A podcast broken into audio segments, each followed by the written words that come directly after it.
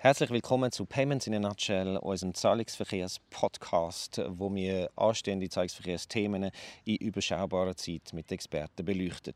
Heute ist mein Gast der PPI-Experte Matthias Peter. Guten Tag, Matthias. Auch von meiner Seite guten Tag, Matthias. Danke für die Einladung. Matthias, wir sitzen hier wieder auf einer Parkbank und unterhalten uns und wir müssen eine kleine Ausnahme machen, weil angekündigt habe ich ja jetzt eben gerade einen Payments Podcast, aber wir sprechen heute mit dir über die elektronische Rechnung, was ja eigentlich viel mehr ein Logistikthema ist. Elektronische Rechnungen oder auf Englisch eben E-Bills sind in aller Munde, sind im Markt verbreitet. Was hat es genau damit auf sich? Das ist effektiv so, ja. Darum lass uns doch zuerst mal Klarheit schaffen in der Terminologie und lass uns ganz klar unterscheiden zwischen E-Bill, also im Produkt von der SIX, und der E-Rechnung, dem Business-to-Business, also B2B-Angebot von Postfinance oder auch Connex Trade. Bleiben wir doch zuerst mal bei der E-Bill. Was ist denn das? Bei der E-Bill kann der Rechnungssteller in seiner Finanzsoftware eine elektronische Rechnung erstellen und reicht die dann über seinen E-Bill-Netzwerkpartner bei der E-Bill-Infrastruktur der SIX ein. Von dort kommt die E-Bill dann ins E-Banking der Banken. Die Banken sind an der SIX-Infrastruktur über ihre Banken-API angedockt. Der Endnutzer, in der Regel dann eine Privatperson, aber grundsätzlich auch eine Firma, die E-Banking nutzt, kann dann seine E-Bill im E-Banking anschauen und freigeben. Oder eben auch ablehnen, falls an der Rechnung irgendetwas nicht in Ordnung ist. In diesem Kontext reden wir von B2E, also Business to E-Banking.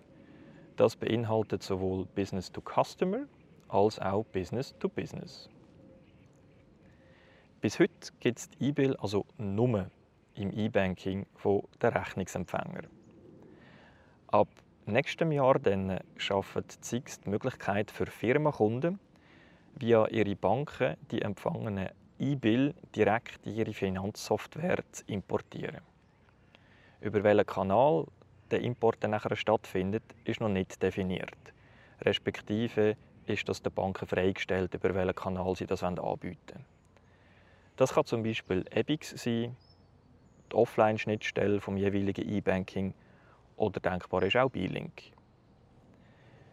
Die Mitarbeiter der Firma brauchen die E-Bill dann also nicht mehr im E-Banking freizugeben und dann den Beleg manuell abzuladen, sondern der Prozess kann dann grundsätzlich vollautomatisch in der Finanzsoftware vom Rechnungsempfänger gemacht werden. Ich persönlich begrüße den Schritt von der SIG sehr, weil es halt eben den Banken ermöglicht, die Reichweite der E-Bill zu erweitern. So viel mal zu der E-Bill. Und jetzt haben wir ja eben eingangs erwähnt, dass wir grundsätzlich zwischen der E-Bill und der E-Rechnung unterscheiden müssen. Und genau dieser Unterschied kommt jetzt eben zum Tragen. Eine E-Rechnung kann ich als Firma bereits heute elektronisch in meiner Finanzsoftware empfangen. Das Angebot gibt es bereits seit mehr als 20 Jahren und wird auch seitdem laufend weiterentwickelt. Das klingt alles noch ein bisschen verwirrend, darum möchte ich das noch mal gerne ganz klar auseinanderhalten. Was ist also genau jetzt der Unterschied zwischen E-Bill und der E-Rechnung? Jetzt müssen wir im eben erwähnten Case ebenfalls konsequent von der E-Rechnung sprechen, also dem B2B-Produkt.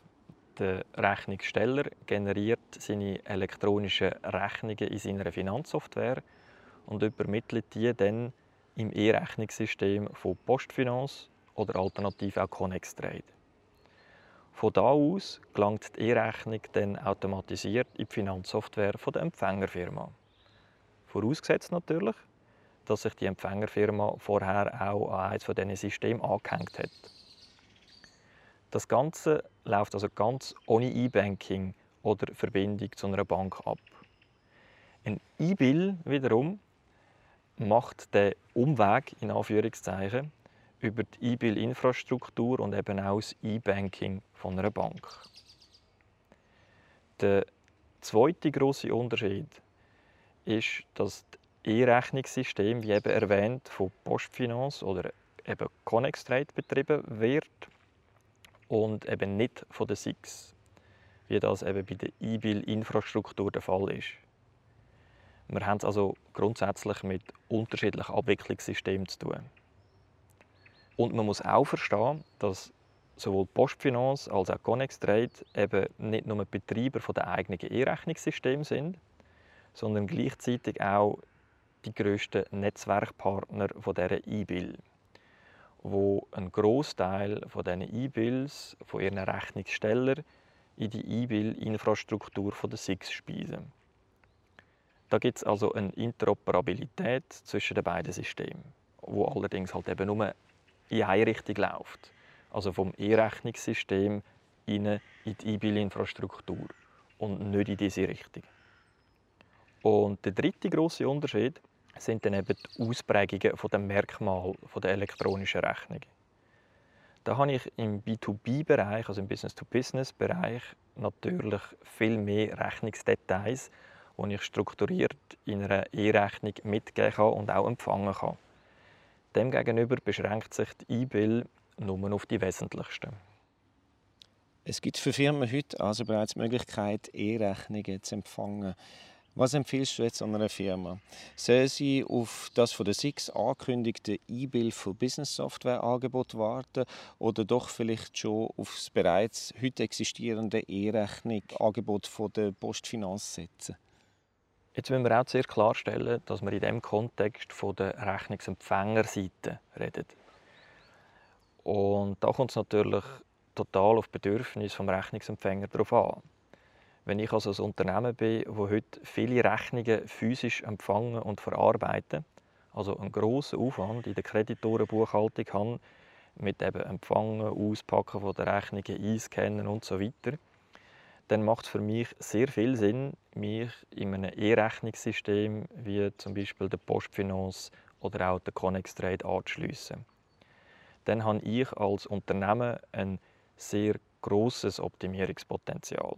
Insbesondere auch, wenn ich eine Software habe, wo die Automatisierung zulässt und ich so die vielen Details, die ich eben strukturiert in dieser E-Rechnung mitgeliefert kriege, auch automatisiert kann verarbeiten. Grundvoraussetzung ist natürlich, dass der Rechnungssteller selber auch E-Rechnungen anbietet. Und da beobachten wir einen klaren Trend dazu, dass das von Jahr zu Jahr immer mehr werden. Also wenn ich heute auch noch nicht alle meine Kreditoren über die E-Rechnung kann kriegen kann, ähm, ist das schon möglicherweise morgen der Fall. Und wir alle wissen, die Digitalisierung schreitet voran und jeder Prozess, den ich heute noch manuell mache und jetzt aber digitalisiere, spart mir dann morgen bares Geld und hilft mir so, die Zeit, die ich habe und damit auch meine finanziellen Ressourcen gewinnbringender einzusetzen. Wenn ich dann aber eine Firma bin, wo nicht so einen grossen Mehrwert in der Automatisierung von meiner Kreditorenbuchhaltung gesehen und ich auch nicht allzu viele Details elektronisch wird verarbeiten können, dann kann es für mich durchaus auch Sinn machen, dass ich auf das E-Bill für Business Software Angebot warte. Auf der anderen Seite, auf der Rechnungsstellerseite wiederum, macht es aus meiner Sicht aber sehr viel Sinn, sich so einem E-Rechnungssystem wie eben jenem von der Postfinanz anzudocken. Dann kann ich meine B2B-Rechnungen als eben auch meine B2I, also B2E-Banking-Rechnungen bereits über das E-Rechnungssystem verschicken. Es gibt also einen klaren Unterschied zwischen der E-Rechnung und der E-Bill. Die E-Rechnung läuft über das E-Rechnungssystem der Postfinanz oder eben, wie man gehört, eine Alternative von der Connex Trade, während E-Bill die Infrastruktur der SIX betrifft. Als Rechnungsempfängerfirma, die nur wenige Rechnungsdetails braucht, langt mir vielleicht ein E-Bill. Je mehr ich aber als Firma automatisieren will, desto mehr Vorteil habe ich, wenn ich mich eben grundsätzlich an eines von diesen E-Rechnungssystemen andocke. Matthias, ganz herzlichen Dank für das aufschlussreiche Gespräch und den Einblick in das spannende Logistikthema. Danke auch dir, Matthias, meinerseits. Das ist Payments in a Nutshell von der Parkbank Live, der Zahlungsverkehrspodcast von PP Schweiz mit dem Matthias Peter und dem Matthias Hungerbühler.